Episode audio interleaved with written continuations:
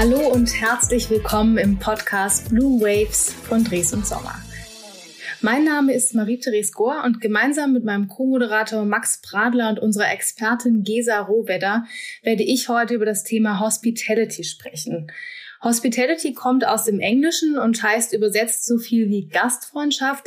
In der Bau- und Immobilienbranche bezieht sich das aber vor allen Dingen auf Hotelkonzepte. Und genau dafür ist Gesa unsere Expertin, denn als Head of Hospitality Europe bei Dres und Sommer, aber auch durch ihre Ausbildung sowie langjährige Tätigkeit bei einer internationalen Hotelkette hat sie schon viel Erfahrung in diesem Themengebiet gesammelt. Und in diesem Sinne sage ich Hallo Gesa und schön, dass du heute bei uns bist. Hallihallo in die Runde. Ich freue mich, bei euch zu sein. Wunderbar. Wir sind total gespannt, ähm, heute mit dir über dieses Thema Hospitality zu sprechen, weil natürlich wir stehen irgendwie alle in der Urlaubsplanung ähm, und fragen uns, was hat es für Auswirkungen auf unsere Hotelbesuche, die wir vielleicht vorhaben, gerade im Zusammenhang natürlich mit Corona. Bevor wir aber wirklich ins Thema einsteigen, ähm, würden wir und natürlich besonders unsere Zuhörer dich gerne etwas genauer kennenlernen und haben drei Entweder-Oder-Fragen vorbereitet, die ich dich bitten würde, wirklich ganz spontan aus dem Bauch heraus zu beantworten. Bist du bereit? Jawohl. Wunderbar. Die erste Frage hat mit schlechtem Wetter zu tun, würde ich sagen, und mit deinem bisherigen Leben. Hamburg oder London? Wo würdest du lieber leben? Hamburg. Super. Hallo auch von meiner Seite. Hi Gesa, schön, dass Hallo. du heute bei uns bist. Ähm, spannend. Ich wusste gar nicht, dass du in Hamburg und London gelebt hast. Vielleicht äh, kannst du uns nachher noch ein paar nähere Einblicke dazu geben. Und Berlin zweiten... und Köln und, und, und. ja, noch Einmal rund um den Globus. äh, mit der zweiten Frage würde ich so langsam in Richtung Thema gehen. Geschäftsreise oder Online-Konferenz? Hm. Sowohl als auch. Aber das Live-Treffen, also Geschäftsreise, ist schon eigentlich immer noch schöner. Aber ich glaube, da wird es New Way geben. Ja, und ich glaube, nach der langen Durststrecke jetzt, da nimmt man das ein oder andere Geschäftstreffen vielleicht auch mal gerne entgegen. Ja. Die dritte und letzte Frage. Äh, Marie hat es gerade schon gesagt, der Sommerurlaub steht vor der Türe. Wie sieht's in der Hinsicht bei dir aus? Lieber Hotel mit allem drum und dran oder eine Ferienwohnung als Selbstversorger? Also im Sommer fahren wir tatsächlich immer mit Freunden in ein Ferienhaus in der Normandie, mitten in der Natur, Esel vor der Tür, Golfplatz in der Nähe, Pool in der Nähe oder Pool auf dem Grundstück, in the middle of nowhere, selber kochen, selber schön Wein trinken und äh, ja, also da ist es eher so runterkommen in der Natur und mit guten Freunden zusammen eine schöne Zeit haben. Ja. Da bin ich total bei dir, Gesa. Ich glaube, der Max sieht es ein bisschen anders, aber da können wir vielleicht auch noch später drauf eingehen. Ähm, genau, du hast gerade gesagt, äh, Hamburg und London, beziehungsweise eigentlich äh, ganz viele unterschiedliche Stationen, wo du schon gelebt hast. Ähm, wie kommt es? Das ist in der, also mein, mein, in meinem vorherigen Leben, sage ich immer, als ich in der Hotelbranche tätig war, war ich bei einem internationalen Hotelkonzern im Management und da ist das völlig normal, dass man alle zwei, drei Jahre die Station wechseln und das auch in anderen Städten macht. Und es war nie mein Lebensziel, unbedingt ins Ausland zu gehen, aber das hat sich immer so ergeben. Und mir hat das immer Spaß gemacht und ich war immer offen. Und irgendwie bin ich jedes Mal die, die Karriereleiter ein bisschen hochgestolpert. Und dann war ich halt, halt in London, dann war ich in Berlin. Und also ich habe es über den europäischen Kontinent nicht hinaus geschafft. Ähm, ich hatte zwar zwei, dreimal Angebote, nach Amerika zu gehen, aber da war der Mut oder die private Situation damals doch ein bisschen ähm, dagegen. Aber das ist ein toller Beruf, um genau, auch gerade wenn man jung und ungebunden ist, ähm, solche Länder zu kennenzulernen, andere Städte und Kulturen. Und deswegen habe ich auch einen entsprechenden Freundeskreis, der recht kunterbunt ist. Das bewundere ich sehr, jedes Mal den Mut aufzubringen, dann Familie und neu gewonnene Freunde wieder hinter sich zu lassen und den nächsten Schritt zu gehen. Hm. Ja. Könnte ich wahrscheinlich so nicht, denke ich. Ja, das, also das ist schon, also deswegen habe ich auch jetzt gesagt Hamburg, weil es ganz bewusst ist. Ich bin fast über 20 Jahre, immer so drei bis vier Jahre immer getingelt. Ähm, und deswegen habe ich ganz bewusst gesagt, nee, irgendwann möchte man auch mal ein Zuhause haben. Und das habe ich jetzt hier in Hamburg. Ich habe einen großen Freundeskreis, bin privat hier gesettelt. Und deswegen ist das jetzt auch der Anker sozusagen, den ich hier in Hamburg geworfen habe. Und ich komme dann auch noch aus dem Norden gebürtig. Also insofern ist es auch Heimat tatsächlich ein kleines bisschen. Ähm, Aber ich möchte diese 20 Jahre, über 20 Jahre Umherreiserei nicht missen, weil das war toll. Also das ist, es gibt nicht in vielen Berufen die Möglichkeit, überall hinzugehen und irgendwie auch gerne genommen zu werden. Und also, ich würde nichts anders machen. Vielleicht würde ich sogar, wenn ich rückblicke, nochmal wirklich den, den, den Schritt über den großen Teich machen. Ein bisschen mutiger zu einer früheren Zeit gewesen zu sein, hätte mir vielleicht nicht geschadet. Aber bringt ja nicht. Ist alles gut. Alles, äh, ich bin sehr zufrieden mit dem, wie es mir heute geht und was, was hinter mir liegt. Super, wer weiß, vielleicht kommt ja auch nach dem, nach dem Setteln in Hamburg irgendwie nochmal so eine Phase später, wo man sagt, ähm, ich, ich gehe den Schritt nochmal. Ähm, aber ich kann es gut nachvollziehen. Ich habe auch, äh, bin viel auch in Deutschland umgezogen und habe auch in Madrid ähm, eine Weile gelebt. Also es sind wirklich sehr prägende Erfahrungen. Genau. Was glaubst du, wird sich das Reiseverhalten der Gesellschaft durch diese Corona-Pandemie ändern? Und wenn ja, inwiefern?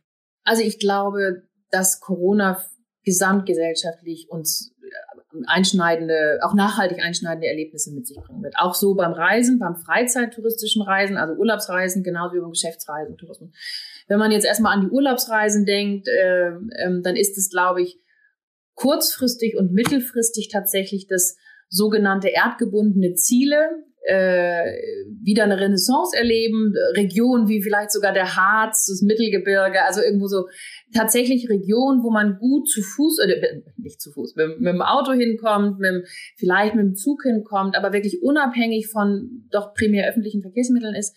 Ähm, ich glaube, das wär, die werden tatsächlich in diesem und ich glaube auch nächstes, wahrscheinlich auch noch übernächstes Jahr ganz stark nachgefragt werden.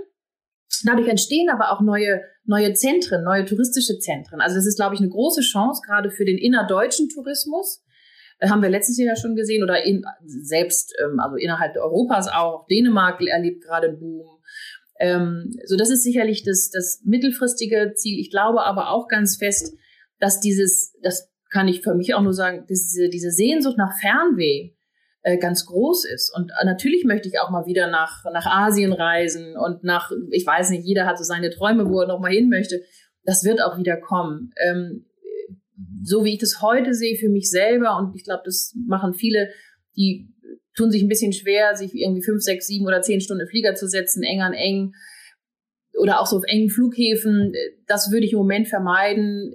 Aber wir Menschen vergessen auch ganz schnell. Also insofern, ich glaube, dieses Long-Haul-Traveling, das wird zurückkommen, aber das wird Experten sagen, auch bis 2025, 26 dauern, bis das wieder ein vermeintliches Vorkrisenniveau erreichen wird. Und das glaube ich auch so.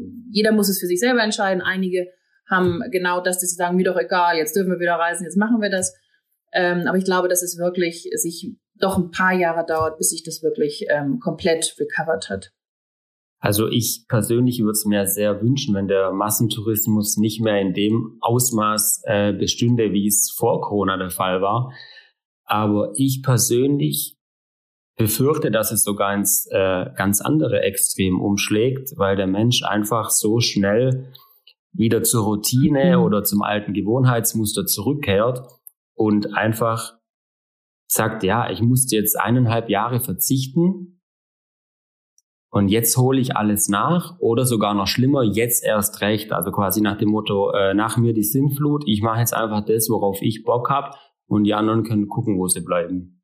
Ja, also ich glaube, die gibt es auch. Ich glaube, das ist auch ein, ein sicherlich nicht zu verachtender Anteil der Gesellschaft. Ich glaube aber neben diesem Nachholeffekt, den wir alle haben, was noch hinzukommt, ist ähm, vor diese ganze Welle, die die Greta losgestoßen hat, dieses Thema der Nachhaltigkeit. Und das ist tatsächlich vielleicht etwas, das wie so durch den, den, diese Corona-Situation, diese Pandemie-Situation im letzten Jahr fast im Bewusstsein vieler Menschen oder der Gesellschaft tatsächlich so wie so ein Fast-Forward-Effekt er erlebt hat. Dass viele heute, glaube ich, sehr bewusst, sehr viel bewusster sind. Also ich habe heute gerade in der Zeitung gelesen, dass ähm, äh, nicht nur, weil die Grünen Kurzstreckenflüge abschaffen wollen, sondern dass viele Geschäftsreisen inzwischen auch sagen, nee, mit der Bahn geht's genauso. Ähm, also ich glaube, dieses, dieses Bewusstsein auf Nachhaltigkeit, sicherlich auch die Themen des European Green Deal, ESG Economy, also diese, diese ganzen Aspekte, CO2-Besteuerung, Tickets werden teurer, Reisen wird teurer, was auch völlig in Ordnung ist. Ähm, ich glaube, das wird, ähm, das hat viele wachgerüttelt und jetzt auch in diesem letzten Jahr haben sich das, dieses Thema viele angenommen.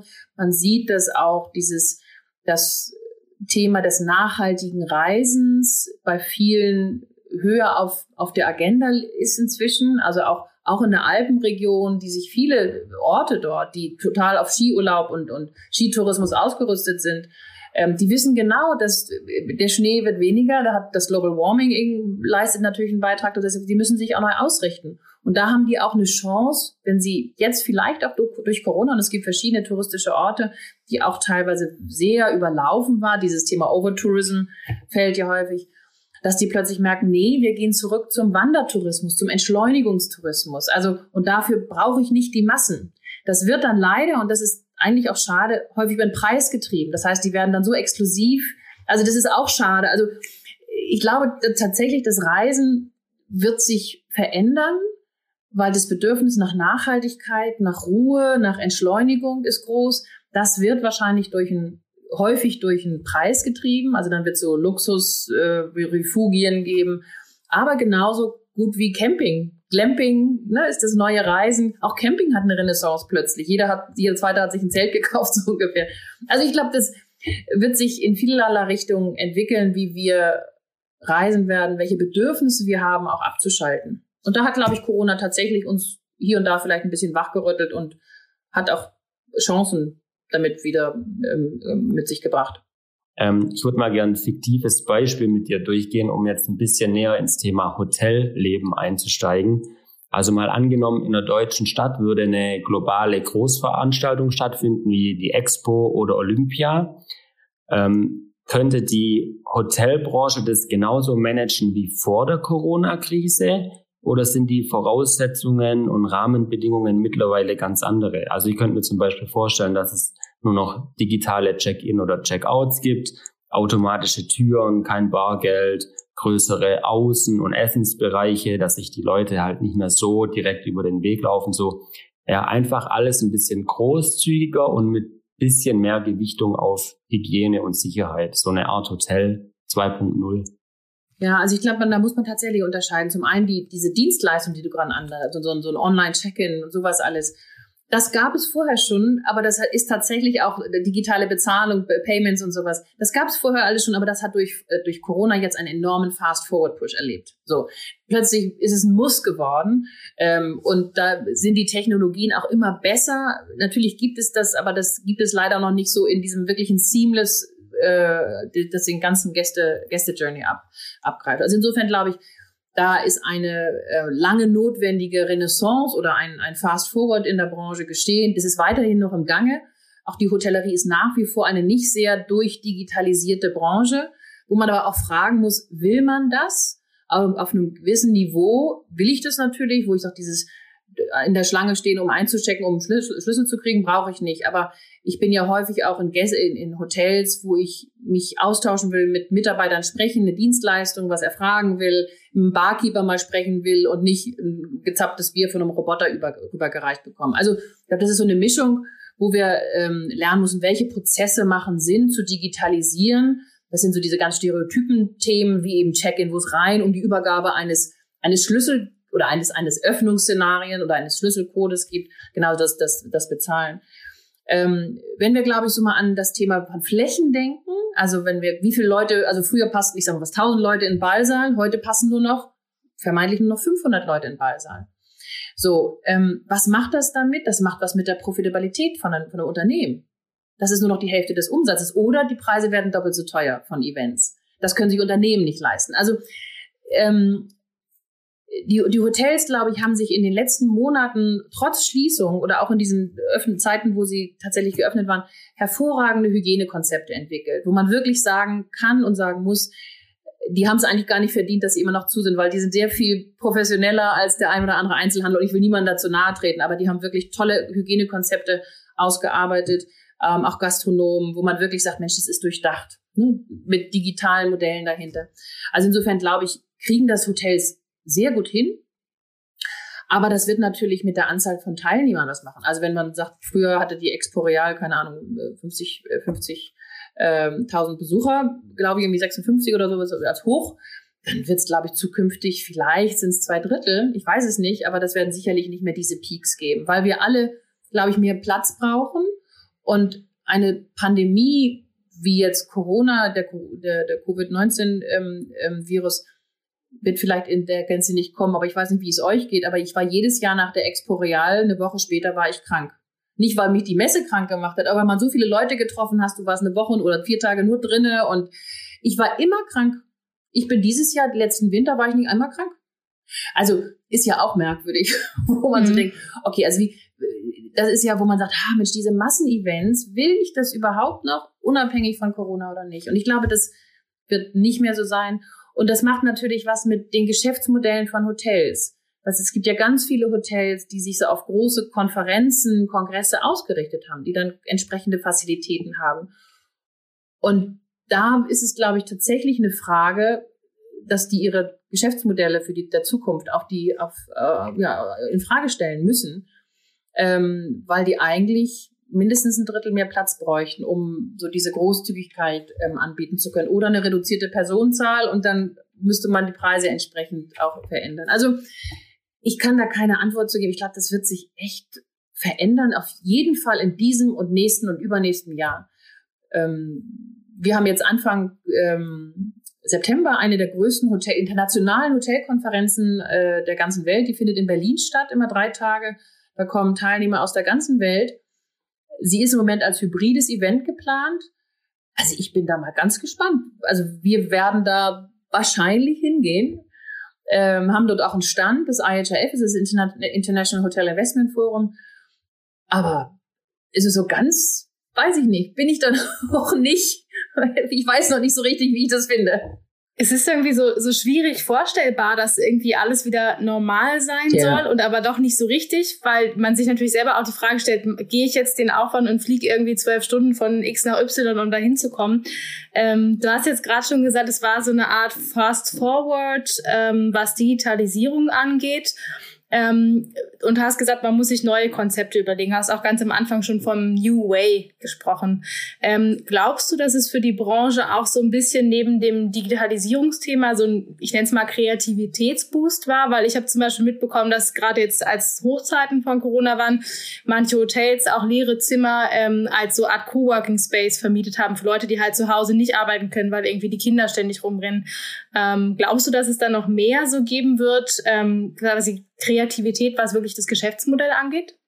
Also ich glaube, solche Impulse, wie du sie gerade schilderst, äh, Marie-Therese, das waren eher so äh, Marketing-Tools. Damit haben die kein Geld verdient. Okay. Also das Aha. war eine Alternative, um irgendwie wieder was zu machen. Aber wenn man ganz ehrlich ist, ähm, ist das tatsächlich eher ein Marketing-Tool gewesen, weil du musstest die Mitarbeiter aus der Kurzarbeit zurückholen und also damit hat man kein Geld verdient, damit hat man ein paar Euro umgedreht, aber kein Geld verdient. Aber äh, was wir was wir tatsächlich gemerkt haben oder was die Branche gemerkt hat, dass die, die ähm, Hotelkonzepte, die sich so auf dieses Long Stay, äh, Extended Stay Segment ausgerichtet hatten, dass die etwas stabiler durch die Krise kamen. Also das sind im Grunde ja eigentlich wie ein Hotelzimmer mit einer kleinen Kitchenette.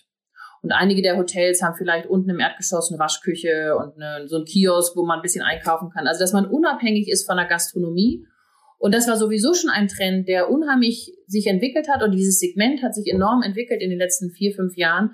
Und die sind stabiler durch die Branche, durch die, durch die Krise jetzt gekommen und kommen noch stabiler. Und wir merken, dass viele Hotelbetreiber das auch wie so eine Art Mixed Use, dass sie sagen, okay, die machen 100 Zimmer normal, traditionelles Hotel, eine, Hotel, eine normale Hotelzimmer und dann machen die nochmal 25 oder 30 Prozent des, des, der, der Gesamtzimmeranzahl nochmal so, so Mini-Apartments, so Service-Apartments rein, um da ein bisschen mehr Flexibilität zu, zu bekommen.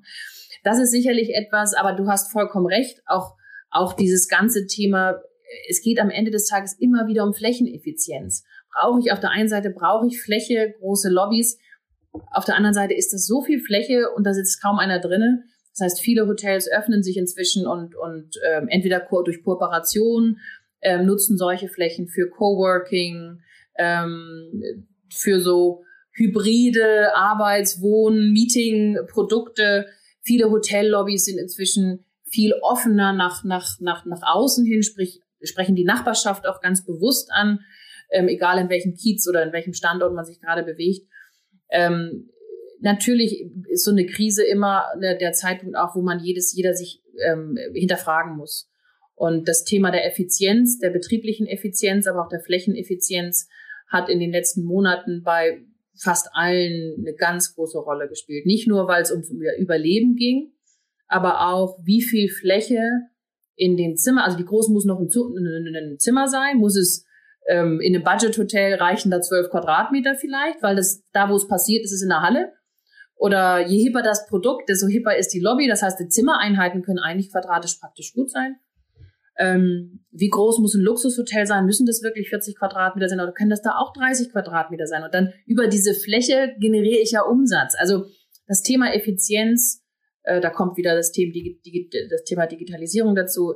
Effizienz ist echt ganz wichtig. Also betriebliche, also operative Effizienz, aber auch aus der Immobilie heraus. Und da geht's an energetische Systeme, Energie und, und diese ganzen Themen, dem wird immer, immer, immer wichtiger. Ja, das, also es ist wirklich, glaube ich, spannend, wie sich das alles so verändert und auch irgendwie ineinander blendet, weil was Max hat ja schon am Anfang auch gesagt, ich meine, die Arbeitswelt hat sich ja auch verändert. Ne? Irgendwie vor einem Jahr haben alle noch gesagt, Homeoffice, ich weiß nicht, ob die Mitarbeiter dann auch wirklich arbeiten oder nicht doch nur die Wäsche aufhängen. Ähm, das ist jetzt irgendwie angekommen. Ähm, die Unternehmen haben festgestellt, Mensch, es funktioniert ja. Vielleicht kann ich sogar Bürofläche irgendwie einsparen. Vielleicht ist es sogar nachhaltig für meine Mitarbeiter, wenn sie nicht den, die zwei Stunden am Tag mit Pendeln verbinden. Ähm, und was natürlich jetzt auch so ein bisschen kommt, ist dieses Thema, ich nenne es mal Work-Life-Blending, dass viele das Homeoffice zum Beispiel auch nutzen, um zu sagen, Mensch, ich gehe irgendwie mal nach Ibiza für einen Monat, arbeite da, ähm, und verbinde das eben auch mit einem Urlaub. Und jetzt hast du ja auch gesagt, dass gerade auch so Hotelkonzepte auch auf dieses Langfristige ausgelegt sind. Ähm, ist da das Stichwort so Workation auch was, was zukünftig noch mehr kommen könnte? Absolut, absolut. Also wir haben neulich gerade ähm, so ein Digital Impact, so eine digitale äh, Panel-Diskussion gehabt, wo wir mit, mit Betreibern von Ferienresorts äh, oder Ferienanlagen gesprochen hatten teilweise ganz klassischen, teilweise auch sehr einfachen, aber auch aus dem Luxussegment. Und alle, alle rechnen damit oder alle werden zukünftig auch dieses Thema so eine Coworking Area oder sicherstellen, dass einfach, dass, dass ja die, die Gäste dort auch arbeiten können, also dass sie arbeitsfähig sind. Also wo man früher gesagt hat, man kann auf dem Schreibtisch in einem Ferienhotel eigentlich verzichten, braucht kein Mensch, Postkarten schreibt keiner mehr, da braucht man auch keinen Schreibtisch ähm, geht es inzwischen eher, dass man sagt, nee, man muss vielleicht so eine Art Coworking Areas schaffen oder in den auch größere Zimmer schaffen, mehr größere Zimmer, dass man das vielleicht der Vater oder die Mutter oder irgendwer kann sich kann sich äh, zurückziehen und die der Rest der Familie kann dann an Pool gehen oder sich drinnen aufhalten. Also ich glaube, dieses Thema Workation, das ist ähm, tatsächlich etwas, was gesellschaftlich ähm, sich total verbreiten wird. Genauso, ähm, dass man sagt, Mensch, ich gehe mal für ein Vierteljahr nach New York und wohne da mal, miete mich irgendwo an und kann aber trotzdem noch beim Dresden Sommer arbeiten, reduziere vielleicht meine Zeit um 50 Prozent für drei Monate, aber bin trotzdem noch dabei und habe meine Kernarbeitszeiten. Also ich glaube, dass es auch auf der Arbeitgeber- und Arbeitnehmerseite da große Veränderungen geben wird. Ähm, und da entsprechend werden sich Produkte anpassen. Ob das nun im Microliving ist, ob es im Hospitality-Bereich ist. Aber dieses Thema Workation, also Verbinden von Urlaub und Arbeit, ähm, das geht ja in, in, eigentlich im täglichen ist das ja sowieso schon geht's einher und jetzt durch dieses Homeoffice-Struktur. Also ich war gerade eben auch kurz auf dem Wochenmarkt, sitze jetzt wieder im Büro, am Schreibtisch, weil ich sage, okay, dann kann ich heute Abend eine Stunde länger, ist ja gar kein Thema, aber genieße ich halt mal eine Stunde Wochenmarkt. Das hätte ich, wenn ich im Büro wäre, nicht gemacht. Dann wäre ich nicht auf den Wochenmarkt gegangen. Also auch so ein bisschen Workation heute. Im kleinen Stil. Im kleinen Stil. Jetzt würde ich mal zum ganz klassischen Hotel-Sommerurlaub kommen, weil ich bin jetzt in ein paar Wochen dann auch voll geimpft und ja, hader jetzt so mit mir, soll ich vielleicht nach zwei Jahren jetzt dann mal wieder in Sommerurlaub gehen, ja oder nein? Und ich male mir das dann so vor meinem inneren Auge aus, wie das ablaufen könnte, weil ich bin halt so ein richtiger Faulenzer. Ich liege am Strand und esse ganz, ganz viel und ja, gehe vielleicht ab und zu mal laufen, aber das war's dann wirklich schon an Aktivitäten im Urlaub. Inwiefern wird sich denn mein Faulenzer Hotelurlaub ändern im Vergleich zu vor Corona? Oder wird der relativ gleich aussehen? Mit Schlange am Buffet und ja, Fitnessstudio? Na, ich glaube, das wird sich dahingehend tatsächlich ändern, dass, dass man diese Schlange am Buffet, das wird man zumindest dieses Jahr, also vielleicht auch auf längerfristig vermeiden müssen aus hygienischen Gründen. Und das muss, müsste ich auch so ganz ehrlich sagen, das würde ich auch wollen, weil jetzt stellt man sich mal vor, Ähm, auch der Hotelier müsste, da muss auch das auch vermeiden. In, in einem Hotel bricht eine Corona-Infektion aus und ist plötzlich ein Hotspot. Das kann sich auch ein Hotelier nicht leisten. Ne? Also das, das heißt, auch Hotels sind aus Eigeninteresse heraus gezwungen eigentlich, Hygiene, Hygienemaßnahmen oder diese Abstandshaltung ähm, einzuholen. Die Frage ist, sind überhaupt Buffets noch zeitgemäß dann dadurch? Ne, muss man auch sagen, Buffets sind zwar vielleicht manchmal so als Verbraucher, als Gast ganz spannend, aber eigentlich auch nicht wirklich nachhaltig. Weil wenn ich dir mal sage, was davon alles weggeschmissen wird, und in Deutschland darfst du noch nicht mal eine frisch, nicht angefasste äh, Platte mit irgendwas auch immer, Fleisch oder was, darfst du nicht wiederverwenden, musst du in den Abfall schmeißen. Wenn die am draußen einmal am Buffet war, darf sie nicht, nicht mal für Mitarbeiter essen benutzt werden. Also nicht wiederverwendet, muss sofort weg. Der Verbrauch, der, die Verschwendung ist eigentlich deswegen, ich sag mal Leute, keine Buffets bestellen, weil das ist echt, das ist echt der Killer, was, was ist Nachhaltigkeit und was die, die Verschwendung angeht. Aber also ich sag mal, natürlich wirst du Hotelkonzepte finden, wo das ist. Die werden halt nicht mehr 100 Liegen hinstellen können, sondern werden noch 70 und damit wird es teurer werden. Glaube ich. Dieses Jahr wird man die Preise noch nicht merken, weil alle so, sich so freuen und die wollen einfach die Buden voll kriegen. Aber langfristig wird man mehr Platz oder ja, für die gleichen Leute haben oder eben weniger Leute auf dem gleichen Platz haben. Ähm, und dadurch wird sich, die, wird sich das Preisgefüge verändern glaube ich. Ja, Stichpunkt Buffet fand ich jetzt interessant, weil das das eine absolute Lebensmittelverschwendung ist, das ist ja klar. Also das ist ja katastrophal. Aber andererseits denke ich, bestellt jeder Hotelgast à la carte, dann wird es ja wahrscheinlich deutlich mehr Personal in Anspruch nehmen bei so einem Hotel. Ja, nein, ja, nein. Also ja, die Frage ist, was kostet was am Ende des Tages, ne? Okay. Ähm, also klar, aber wir müssen, wir müssen bereit sein, mehr für Lebensmittel zu bezahlen, auch im Restaurant. Geht doch mal in, oder geht doch mal in Dänemark in, ins Restaurant, in, in der Schweiz, in Italien, da kosten Nudeln immer 20 Euro. Und wenn wir irgendwo uns am dieser Geiz ist geil Mentalität ergötzen, oh, ich war heute Mittag essen und habe einen riesen Teller voller Nudeln und irgendwie was für nur 9,90 Euro und es gab noch einen Kaffee oben drauf. Das ist doch krank. Also Nirgendwo sind Restaurantpreise oder in den wenigsten Ländern europäischen Ländern sind Restaurantpreise so niedrig wie bei uns in Deutschland. Das ist doch, das ist doch nicht richtig. Also wir müssen, der Verbraucher muss eigentlich auch da umdenken, auch fair zu bezahlen. Das heißt, wenn man dann ein Tellergericht hat und dann wird der Spüler mit Mindestlohn bezahlt, der Koch wird ordentlich bezahlt, der Service wird ordentlich bezahlt und das, ne, der Techniker wird ordentlich bezahlt, der das Ganze auch irgendwie instand hält, dann kann ein Tellergericht oder ein, eine, eine, eine, eine à la carte Menü oder irgendwas eigentlich nicht unter 20 Euro kosten. Punkt. Muss man mal Und ganz ehrlich sein. Vielleicht gibt's dann halt einfach auch nicht 100 Gerichte auf der Karte, sondern halt ja. irgendwie 15. Was genau. ich zum Beispiel auch total sympathisch ja. finde, weil ich mir immer denke, wie viel müssen die einkaufen und was wird dann ja. alles schlecht und so. Also ich bin tatsächlich auch gespannt, Thema Liegen in so Pauschalurlaub, wo jetzt ja schon mal morgens um sieben irgendwie das Handtuch spätestens hingelegt wird, ähm, wie das dann ist, wenn noch weniger Liegen da sind. Vielleicht kann man das dann irgendwie digital, seine Liege buchen oder so. Das äh, fände ich tatsächlich irgendwie mal spannend. Es sind ja auch weniger Urlaube dann da. Man weiß ja, okay, es nicht, stimmt. man weiß es nicht. Also deswegen, das ist so, das ist ja auch die, auch die Hoteliers wissen das ja nicht. Ne? Also das ist jetzt wirklich so ein bisschen Trial and Error, lernen, äh, ja, as we go along, also wo man sagt, uff, mal gucken, wie es wird. Also wir, wir müssen lernen. Ja, Lernen ist ein gutes Stichwort und lass uns vielleicht Corona mal ein bisschen zur Seite schieben, weil ähm, ich glaube, viele haben auch langsam so ein bisschen, also es ist natürlich total spannend jetzt gerade für die Branche, aber ähm, quasi das Thema Hospitality und Hotelkonzepte besteht ja auch äh, quasi abseits davon.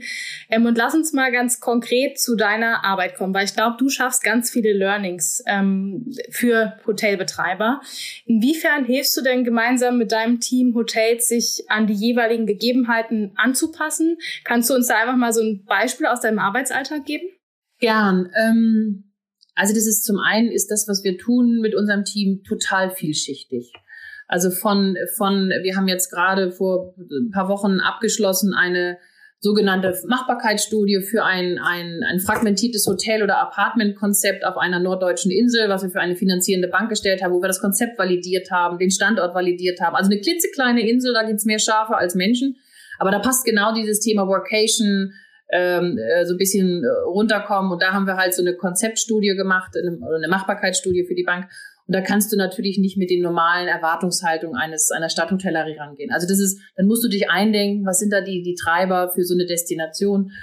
Dann machen wir relativ viel, haben wir es gerade bei zwei, drei Projekten gerade, wo wir wirklich schauen, okay, sind diese Flächen, die da geplant sind für Hotel, Back of House und äh, Front of House, sind die effizient geplant, also operativ effizient.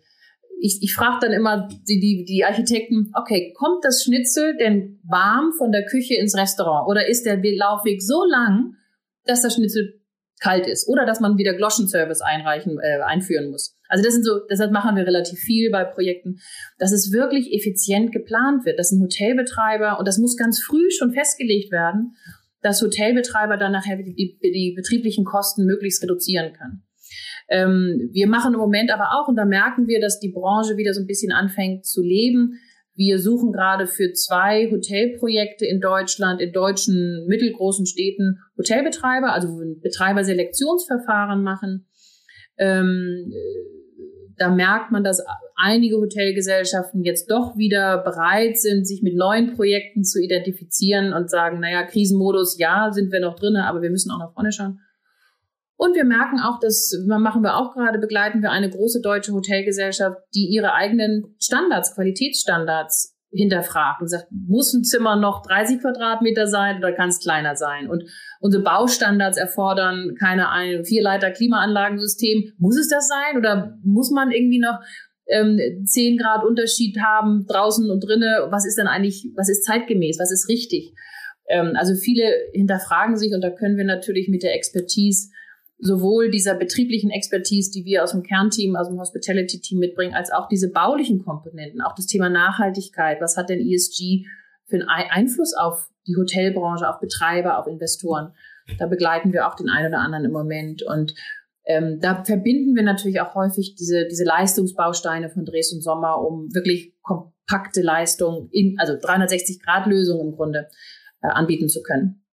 Ja, das ist also ich finde es total spannend, weil ich bin ja auch noch gar nicht so lange bei Dresden Sommer und ich lerne jetzt auch wirklich bei jedem Podcast irgendwie, wie alles so zusammenhängt. Ähm, und ich fand es auch total schön zu hören, dass du wirklich mit diesem Thema Schnitzel, ich glaube, wenn man nicht aus der Branche kommt, stellt man sich die Frage halt gar nicht so. Ähm, und von daher sehr, sehr interessant. Jetzt stehst du ja natürlich durch zum Beispiel diese Machbarkeitsstudien und die Projekte viel im Austausch auch mit der Branche. Ähm, und ich habe gesagt, wir wollen uns ein bisschen von Corona lösen. Was sind denn Themen, die die Branche losgelöst von Corona aktuell besonders umtreiben? Ich hatte es, glaube ich, anfangs schon mal gesagt, das Thema Effizienz. Mhm. Also wie kann ich, ähm, wenn die Krise jetzt eines gezeigt hat, das, dann ist es natürlich auch, dass welche, was sind die Kostentreiber und wie kann ich eigentlich, wie schnell kann ich eigentlich Kosten senken? Und dann sind es natürlich immer die Energiekosten, Personalkosten, so und und Fläche. Fläche kostet einfach Geld und Fläche kostet auch als Miete einfach Geld. Und ähm, viele oder alle, sowohl immobilienseitig, also eigentümerseitig und investorenseitig, als auch betreiberseitig, da geht's wirklich an die, an die Effizienz, an die Drittverwertbarkeit, an mögliche Nachnutzung.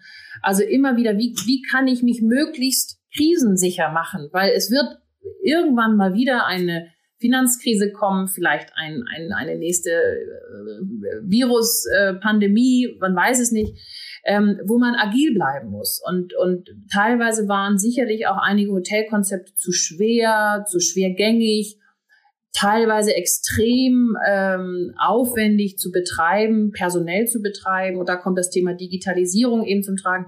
Das heißt nicht, dass man keine Mitarbeiter mehr in der Rezeption hat, überhaupt nicht. Aber sowas wie ein Check-in, digitalen Check-in, damit kannst du schon mal Mitarbeiter entlassen und dieses ganze Administrative, was danach gelagert ist, das ist unglaublich, was da auch ein Mitarbeiter an der Rezeption eigentlich nur stupide Eingabe machen muss von Daten. In der Zeit heute, wo wir Apps haben, wo eigentlich, ne, wir können fliegen, ohne irgendwo einzuchecken, aber ins Hotel können wir noch nicht, weil das auch das, das Meldegesetz so ist in Deutschland, wo man auch sagen muss, es, ist einfach total veraltet. Und das sind wirklich, da musst du an die Prozesse gehen, da musst du natürlich auch diese Hotelimmobilien entsprechend planen. Ähm, und das sind viele Themen auch aus dem Bereich der Nachhaltigkeit, ne? also auch den Verbräuche optimieren, dazu gehört Smart Metering und solche Prozesse. Das muss alles jetzt angestoßen werden. Und da öffnen sich jetzt viele beschäftigen sich damit, was man vielleicht vor einem Jahr, anderthalb Jahren noch vor sich hergeschoben hat. Ja, kommt schon irgendwann und irgendwann machen wir auch ein Digital Check-in und sowas. Aber jetzt merken sie plötzlich, oh, wir müssen das tatsächlich machen, sonst ist der Zug bald an uns vorbeigefahren. Glaubst du, dass so Geschichten wie ähm, so Pop-up-Hotels, ähm, also es gab ja ähm, auch bei uns ein Case mit dem Lovelace, wo man quasi für zwei Jahre so ein Hotel gebaut hat, was eigentlich gar nicht mehr ein Hotel war, sondern parallel auch Event-Location und Galerie. Glaubst du, dass sowas mehr kommen wird, ähm, weil halt sozusagen eine Zwischennutzung passiert? Oder glaubst du, dass es eher weniger wird, weil man halt sagt, es ist viel zu viel Aufwand, um halt, wie du sagst, effizient zu agieren? Also das wird man sicherlich mal wiedersehen. Das Lovelace war super. Ich glaube, jeder, der mal da war, das war eher so ein Happening. Ne? Das war ja mhm. eher so, ein, ein, Happening mit ein paar Zimmern auch bei. Und die hatten ja wirklich nur, ich glaube, 30 oder 40 Zimmer. Ähm, und die hatten, warum ging das da? Weil die in Großteil der Zimmer, also diesen Einheiten, die früher Büros waren, weil das ja alles Vorstandsbüros waren, hatten die überall Nasszellen drin, also hatten die schon Badezimmer drin. Wenn du jetzt ein Hotel planst, als für, für zwei Jahre, ein Pop-up-Hotel, und da musst du überall Leitungen legen, damit du Badezimmer baust, das ist, das ist teuer. Also deswegen, ähm, da wo es eine Gebäudestruktur ähm, anbietet, da kann ich mir das durchaus vorstellen. Ähm, ansonsten werden das, glaube ich, eher Ausnahmen sein, auch wenn die Idee ganz witzig ist. Ähm, aber so für ein, zwei Jahre, dafür ist der Umbau. Und wenn man mal mit den, mit den ähm, Betreibern des Lovelace gesprochen hat, dann sind die, glaube ich, ich kenne die Zahlen nicht im, im Einzelnen, aber glaube ich, unterm Strich sind die mit dem blauen Auge davon gekommen, aber richtig viel Geld verdient haben die da nicht. Obwohl es immer rappelvoll war, obwohl es wirklich ein Happening war, obwohl die es genial gemacht haben, aber reich sind die daran nicht geworden. Also, aber solche vorübergehenden Lösungen und wenn es mal ein Restaurant ist oder äh, sicherlich auch Teilflächen mal umgenutzt werden. Ich habe neulich mit unserer Kollegin von Dresden Sommer über auch äh, so als Logistik Microhubs gesprochen. Also die großen Tagungsfazilitäten, was macht man denn damit? Und viele Logistik, Logistiker, Logistikunternehmen suchen Microhubs für Innenstädte. Wo ich jetzt auch schon mal mit Betreibern drüber gesprochen habe, so Mensch, könntet ihr euch das vorstellen, so ein, so ein, so ein Micro-Logistik-Hub bei euch im Konferenzzentrum oder im Konferenzraum zu, zu, zu unterzubringen für zwei Jahre, für drei Jahre? Die brauchen maximal irgendwie, also Minimum 300 Quadratmeter. Und so, naja, warum eigentlich nicht? Also ich glaube, da wird man umdenken, flexibler, agiler sein müssen. Aber so komplette Pop-up-Hotels, so wie eben das Lovelace seinerzeit war, der Aufwand ist enorm hoch, weil eben auch das Thema Brandschutz gesichert sein muss. Also, und jeder will dann doch eine private Toilette haben und nicht auf den Flur gehen müssen. Also. Wäre natürlich wünschenswert für die Hotelbranche, wenn sie die ganzen Herausforderungen jetzt irgendwie gewuppt bekommt, weil sie waren ja zweifelsohne auch ja, eine der Hauptleidtragenden der mhm. letzten Monate. Mit Blick auf die Uhrzeit würde ich so langsam zum Ende kommen und ich hätte noch eine Abschlussfrage für dich. Ähm, wenn wir jetzt mal die Zeit, wir machen einen kleinen Zeitsprung, zehn Jahre nach vorne, sind im Jahr 2031. Wie sieht denn der Hotelalltag dann aus? Weil du hast gerade gesagt, dass so die Auswirkungen von Corona vielleicht zwei, drei Jahre anhalten werden. Von dem lösen wir uns jetzt, machen einen größeren Sprung. Wie sieht 2031 aus?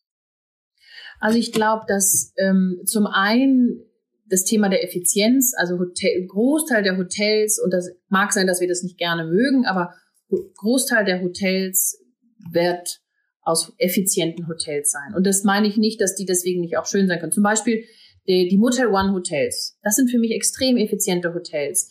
Die haben einen enorm hohen Wiedererkennungswert, also aus Gastsicht, das Branding, die Farben, ne, die Zimmer sehen eigentlich überall gleich. Die haben einen extrem gut durchorganisierte operative ähm, Prozesse. Die haben, finde ich, ein sehr gutes Qualitätsniveau, sehr gleichbleibend, ob ich nun in Wien, Dortmund oder wo auch immer bin, ist eigentlich immer eine sehr gleichbleibende Qualität. Und gleichzeitig sind die Gebäude sehr effizient durchgetaktet. Also sehr effizient vom, von der Flächeneffizienz. Ich glaube, solche Produkte werden zunehmen, ob wir es nun mögen oder nicht, weil die nicht so individuell sind und so und weil wir vielleicht denken, naja, kennst du eins, kennst du alle. Das wird sicherlich zunehmen. Ähm, gleichzeitig werden aber auch diese Nischenprodukte zunehmen. Das sind dann keine großen Ketten und vielleicht gibt's dann Betreiber, die haben nur vier, fünf, sechs Hotels und diese so ein bisschen edgy, ähm, kreativen, ähm, auf allen Ebenen, sowohl im Luxus als auch im Ultralaxus, als genauso im, im zwei, drei Sterne im Hostelbereich. Ne? Also ich weiß nicht, ob ihr die Superbuden zum Beispiel kennt. Also so total witzig. Ich möchte darin nicht schlafen, weil da sind Mehrbettzimmer drin, aber ist total witzig. Also für eine Zielgruppe. Äh, und das sind so aus meiner Sicht auch die Innovationstreiber, die diese edgigen Nischenprodukte, die wird es auch zunehmend geben, aber da das sind natürlich dann häufig die, die von privaten Investoren oder Betreibern äh, entwickelt werden, mit ultra unheimlich viel Entrepreneurship ähm, vorangetrieben werden. Ähm, aber am Ende des Tages ähm, werden schon die großen, die großen auch solche Betriebskonzepte manchmal dann irgendwo konsolidieren, in sich aufnehmen und darüber wieder kreativer werden. Aber ähm, und wie werden wir reisen? Ich glaube, ähm, das Thema des entschleunigenden Reisens ist tatsächlich ein Thema, freizeittouristisch, glaube ich. Ich glaube aber auch, dass das Thema Geschäftstourismus und Digitalisierung da, also ich glaube, wir werden in Zukunft, in zwei, bei 2030 werden wir kein, keine Rezeption mehr haben, um eine Rezeption zu haben, sondern da werden wir ein Desk in der Halle haben, wo man den Mitarbeiter treffen kann. Aber dieses ganze Eintragen, Registrieren, Schlüsselübergabe, bezahlen müssen, das wird alles digital sein. Ob dann Zimmer komplett smart sind, das weiß ich nicht. Es gibt, glaube ich, so zwei, zwei Trends da total durchgestreamte Hotelzimmer, wo du über dein Smartphone alles machen kannst. Von Badewannenwasser einlaufen lassen bis Fernsehprogramm bis Kerze anzünden. Oder dass man wirklich dieses, diese Renaissance auch will, sagen, nee, ich möchte einen Lichtschalter haben. Ich möchte das Licht an und selber am Bett an und ausmachen können. Ich glaube, in der Mitte liegt irgendwo die Wahrheit, dass gewisse auch Automatismen in Zimmern digital steuerbar sein müssen oder automatisch sein müssen.